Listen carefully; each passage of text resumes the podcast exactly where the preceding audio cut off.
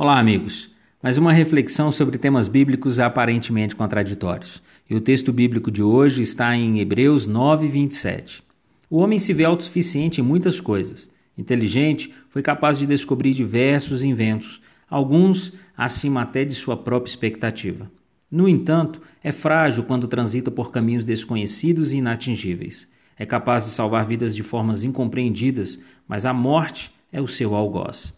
Somente Cristo venceu a morte e sobre ela tem poder. Eu e você podemos até dominar muitas coisas, mas a morte é uma realidade que depois não haverá mais nada a se fazer se daqui não partir seguro e consciente.